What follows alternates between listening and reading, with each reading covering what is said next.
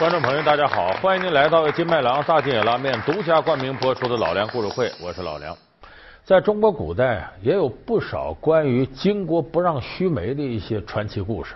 你看这里头的主角啊，像什么穆桂英啊、呃樊梨花呀、佘老太君呢、梁红玉啊等等。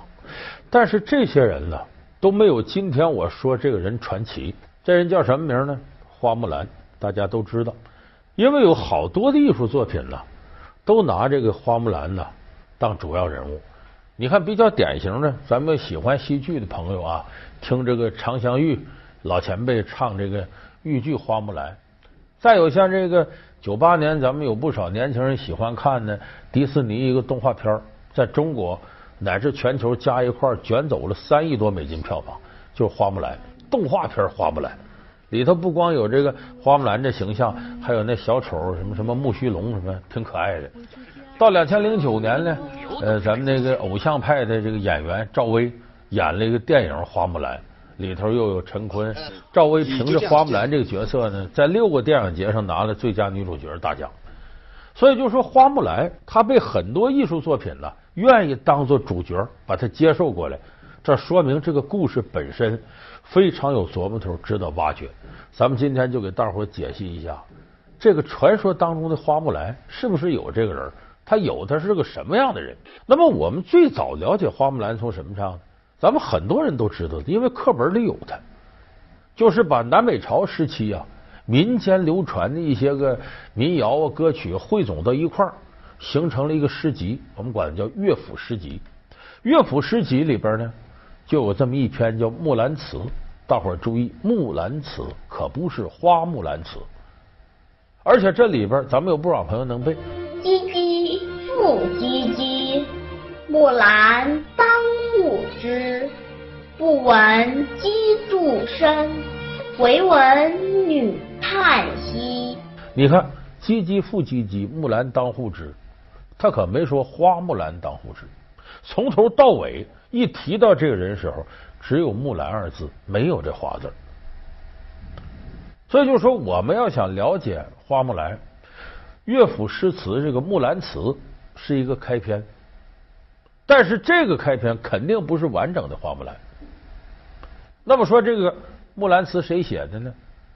编纂者是宋代的郭茂倩。这个郭茂倩根本不是作者，说白了，他是个编辑。那么《木兰辞》的作者是谁呢？准确说，应该是全体老百姓。就是这个《木兰辞》绝不可能是一个人写出来的，因为这个说起来跟大白话一样，完全不同于所谓中国古代诗词又深奥啊，又用典呢，又什么的。它很简单，但是你看似简单，不光是合辙押韵，这个文词很优美。就说它至少得经过几辈人润色。哪有缺陷？我想到这儿，我就众人拾柴火焰高，改善改善。所以《木兰辞》呢，应该是全体老百姓经过几辈人润色的结果。说怎么在这上下这么大力气呢？是因为这个人好玩。为啥好玩呢？你看啊，替父从军，还是个女孩，到部队打仗十二年，愣没看出她是个丫头，都拿她当爷们儿处了。皇上要赏赐她好多东西，不接受。打完仗我回来，我回家伺候爹妈了。师傅，哎，我爹呢？我爹天天在这儿等你。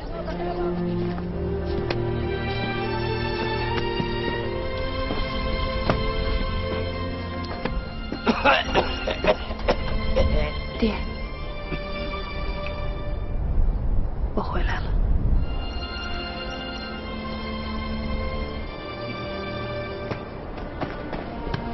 我封花木兰为魏国大将军。木兰不想为官，征战十二年，从未进过小道。我爹多病，请皇上恩准我回家吧。你这可以称得上古往今来第一奇女子。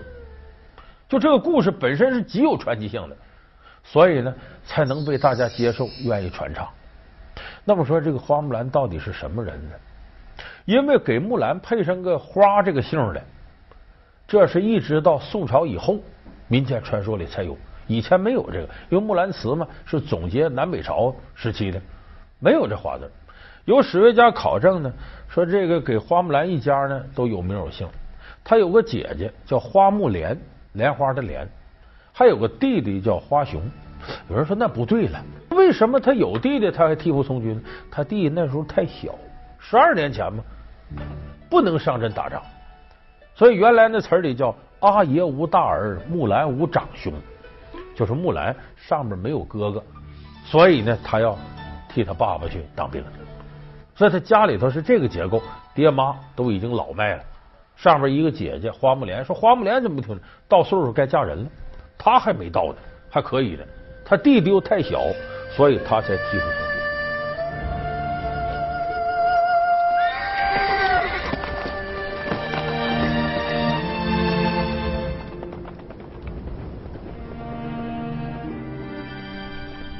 那么说，这个木兰到底是个什么人呢？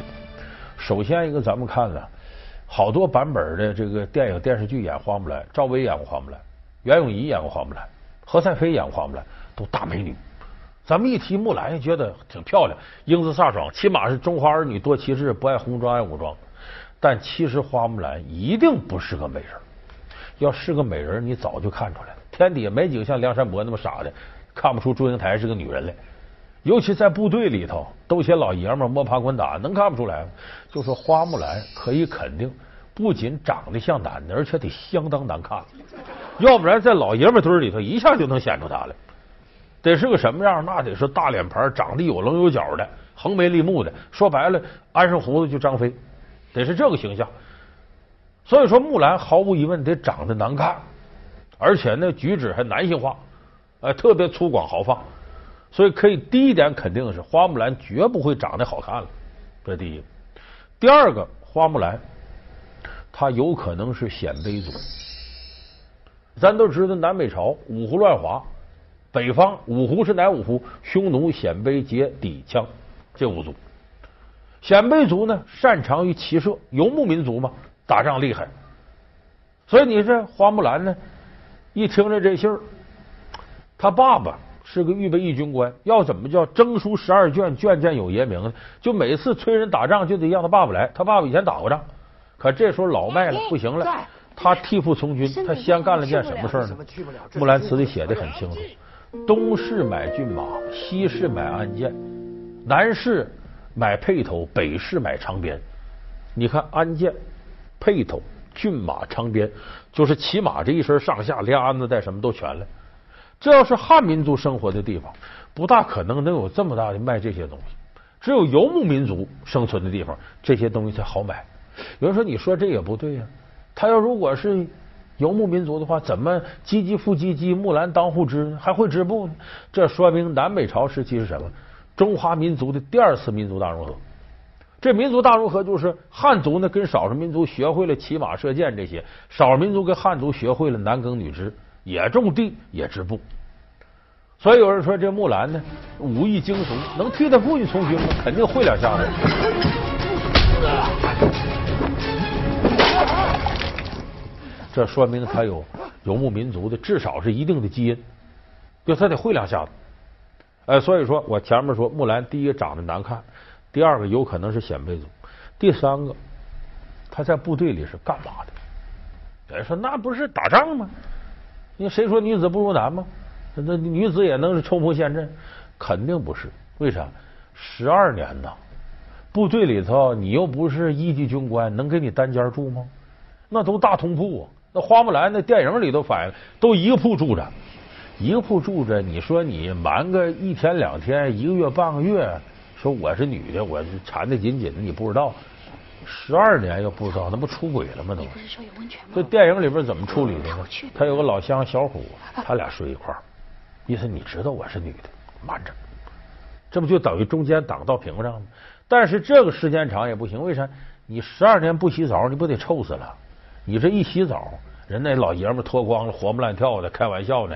你这躲一边去了，这不出事了吗？那呀，这不后来电影里边不是那那个花木兰喜欢那个男的叫文泰，陈坤演那个。后来陈坤就发现了，他女的，他被我们偷偷摸摸洗澡，肯定是女的。你是哪个营的？啊？问你。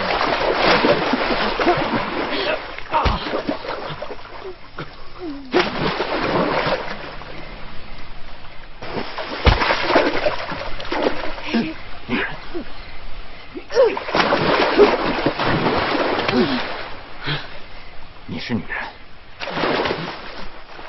所以说，如果他是两军阵前冲锋陷阵的将士，绝不可能十二年没人知道她是女的。那么花木兰是干嘛的呢？搁现在话说，俩字信使，送信的。在木兰诗里有“万里赴戎机，关山度若飞”，就说打这些年仗，他干嘛？他净在道上跑了。万里赴戎机，关山度若飞。那如果你要是当兵打仗，那肯定在军营这驻扎着，不可能来回在道上跑。说为什么我们做出这个推断来呢？不光是木兰辞这句话，更主要的是呢，八百里夹击一战，来回在道上跑，他可就跟那些呃当兵的这些老爷们不接触了。而且更重要一点的是，他带着的是军机要事、重要文件、重要信函，所以不管到哪个驿站，他必须住单间他要跟人住一块，咱都知道蒋干盗书，那半夜三更，蒋干、周瑜住一块，你甭管真假的，把信给拿走了。那真要是这种情况的话，他这个保密就太差了。所以信使不管走到哪个驿站，必须住单间，一个人住。这一个人住，他可就好瞒着了，就没有人知道她是女的了。所以按照正常逻辑推理来说，十二年没被发现，说明他干的是特殊职业，什么信使来回送信儿。所以这么一说，有人挺失望。哇，这花木兰替父从军上阵打仗，老爷们都不是他对手，那得真刀实枪的。没想到就是个送信儿的，所以花木兰咱按真实历史推断是个什么人呢？长得难看，这是有可能是少数民族，而且干的是信使。要没有这几样，那基本上就确定花木兰这故事是瞎编的，就不可能有这事儿。有人说这个人物，经你这么分析，说有点道理。以前书里头也没写过这些，那这个人看来历史上也不是实有其人，哎，不一定有这人，可能他有个原型。就真有替父从军这事儿，完那边真有就是呃当了十二年兵净跑腿的，呃某个地方还真有少数民族参加这打仗的，把这些事揉到一块儿，揉成个花木兰的形象。那为什么这些文学著作、艺术作品愿意选他当主要人物呢？一个最重要的问题就是借你口中言，传我心腹事，是这个人在那个特殊的历史时期有独特性，大家都愿意把他当做。表达自己情感、表达自己观念的这样一个载体。你看，咱们先说这豫剧《花木兰》，刘大哥讲话，李太偏，谁说女子享清闲，男子打仗守边关，女子纺织在家园。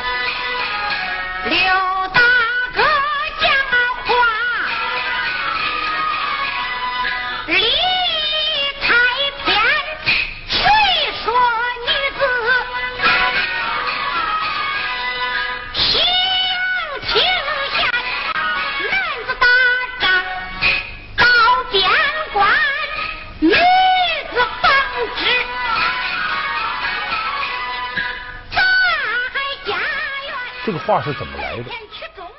这是五十年代时候啊，著名的豫剧表演艺术家常香玉老太太，她当时要干件什么事呢？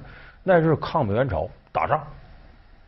当时常香玉就想说，中国当时跟美国打仗，世界头号强国，美国那飞机厉害的很，说怎么弄呢？是中国空军很弱，老百姓群情激愤，要给国家捐飞机。常香玉那时候就要通过自己的演出给国家捐架飞机。你要现在标准提高了，什么歼十五、歼二十了，这个水准的了，又黑鹰了，又什么米格的十六的，嗯，弄不起了。但那会儿呢飞机水准相对很低，不是很高的，所以一人捐一架飞机是有可能的。当时常香玉是从北演到南，从陕西开始一直演到广东，来回演了俩来回，真凑上钱了，票房捐了一架飞机。其实这个花木兰这豫剧，刘大哥讲话理太偏。要没有常香玉从北演到南这么一演，这么捐赠飞机，这等于媒体一报道，不可能有现在这么大的名头。老梁故事会为您讲述为何中外都爱花木兰。老梁故事会是由金麦郎大金眼拉面独家冠名播出。那你看国外也是如此。九八年迪士尼那个花木兰，他为什么要拍这花木兰？咱都知道，这个九十年代那时候开始啊，中国这个经济一点点腾飞，在世界上地位越来越重要，也成为世界上一个新兴国家，典型的一个市场经济国家。也就是那个时候呢，咱说这个 G 八集团、八国集团一点点扩大成 G 二十，G 二十集团呢就囊括了像南非呀、印度啊、巴西呀、俄罗斯啊、中国呀这些个新兴市场经济国家。就中国在国际上地位越来越显著，好莱坞是商业气氛很浓厚的电影帝国，他清楚哪地方有市场，我得奔哪去。我这时候就拍一部讨巧中国人片子，来探一探你这个中国大陆市场到底有多大。所以迪士尼动画呢开始研究拍这花木兰，拍呢他就得拍的想法往正宗上靠一点，所以他打发人呢到中国这个西安呐、敦煌各地方看看什么呢？考察中国武术。因为美国人一拍中国片子，先想到李小龙，他认为应该拍武术的，所以把花木兰呢这武功，他真在中国找到木兰拳的打法，安到花木兰身上了。所以你看动画里边花木兰的武功一招一式，那显得很正。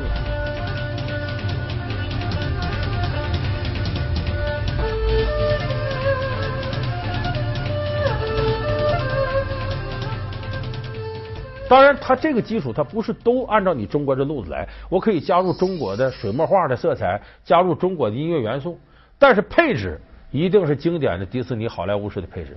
你比方说，在花木兰身边安了一个小丑式人物，就是木须龙，这就有点类似那个阿拉丁里那神怪，类似那个那个最典型的狮子王里那野猪，就是在英雄人物旁边配上这么个小丑。这小丑特点呢，总说话。好说大话，好吹牛。听好了，木兰，你的妾身胡伟龙来了！你的祖先派我来保你完成弃父从军的愿望。快删呐！你不就会珊瑚吗？听我说，一旦被人发现你是女人，那就只有死路一条。你是谁呀？我是谁？我是谁？我是迷失灵魂的守护神。是威力无比、欢乐无限、不可摧毁的木须，哈哈，挺火的吧？啊，这可以说是好莱坞动画片的一个标准配置。这木须龙呢，当然也很幽默，呃，还经常搞笑。呃，他的配音谁给配的？陈佩斯给配的。到中国来以后，所以这是他按照那种配置来。同时呢，你看着这花木兰是中国人，但是他这里动画片演绎的花木兰是地道的好莱坞式的。美国英雄主义其实就跟蜘蛛侠、钢铁侠、超人是一样的。你看中国这花木兰就是替父从军尽孝，然后为国尽忠又回来了。可是美国这花木兰是怎么拍呢？说他打小啊，爹妈就拿他当男孩子养，弄得他打小就大大咧咧，都跟男孩子交朋友，很叛逆。那个花木兰替父从军呢是尽孝，这个花木兰从军不光是尽孝，还有几分自我价值的实现，青春期的叛逆，个性的张扬。为了追求自我、追求爱情，还加上了很多这样的成分，就看起来像美国式的个人英雄主义，呃，就美国梦在个人身上的一种体现。我是实现自我价值去了，包括追求爱情的。所以他这个外表是中国东西，但瓤里头东西他是美国那一套价值观。所以他想借助花木兰这个中国形象，来达到自己传递价值内核的这样一个功能。那么后来呢？中国人一看呢，说你看美国人都拍咱花木兰，咱自个儿差啥呀？传吧传吧，在两千零九年呢，呃，赵薇啊、陈坤这些人呢，就拍了一个电影《花木兰》。我要死在战场上，你会陪我吗？陪。逃避停止不了战争，害怕只能让我们失去更多。但我花木兰绝不背叛国家。这个电影。他非常突出中国战争，就说那个迪士尼那版怎么着，他也有美国的东西。我们要拍就拍正宗中国话的，所以里边的故事情节跟我们民间传说的那个花木兰没有二样，百分之百一样。当然，他为了好看呢，也在里边给花木兰加了一些爱情的情节，就他爱上陈坤演这文泰了，加上这么个情节。但是加上这个情节，这可不是说随便加，它更主要突出的主题呢。就是一个女人，在一个男权社会、男尊女卑的社会，她生存的不容易。你别说十二年瞒着自个儿是女人，这中间所受的种种苦处，在女人在男人面前的弱势，她这里边都有深刻的体现。比较典型的是呢，这花木兰呢，一开始替父从军，纯粹是为尽孝，被逼无奈。到了战场上，他虽然武功很高，却看不得这种杀戮，哎，心里头不忍，这怎么打仗就血流成河？一直到什么时候激发了他的血性呢？他爱的这个陈坤演的文泰死了，哎，报仇，激发了血性。告诉我了，我死了，不简单他情感上的牵绊，他不能够真正的强大。他有我，他有我。